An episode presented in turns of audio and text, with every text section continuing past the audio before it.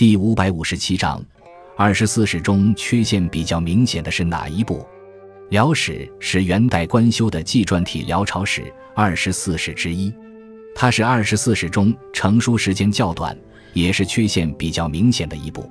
此书由元顺帝时期的宰相脱脱主持编修，成书于元顺帝至正四年（一三百四十四年）。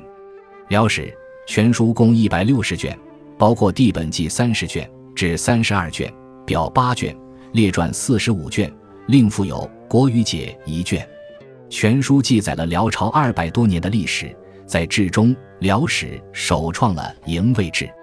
辽史在编写时，主要参考了辽耶律演编写的《辽史录》以及金臣大任编写的《辽史》。在编写辽史的同时，《宋史》和《金史》也在进行同步编写。史料可以相互印证，在编写思想上，该书打破了以前史书中将一方尊为正统，另一方称为叛逆的正统修史思想，而采用让三国各为正统的写史方法，消除了正统之争。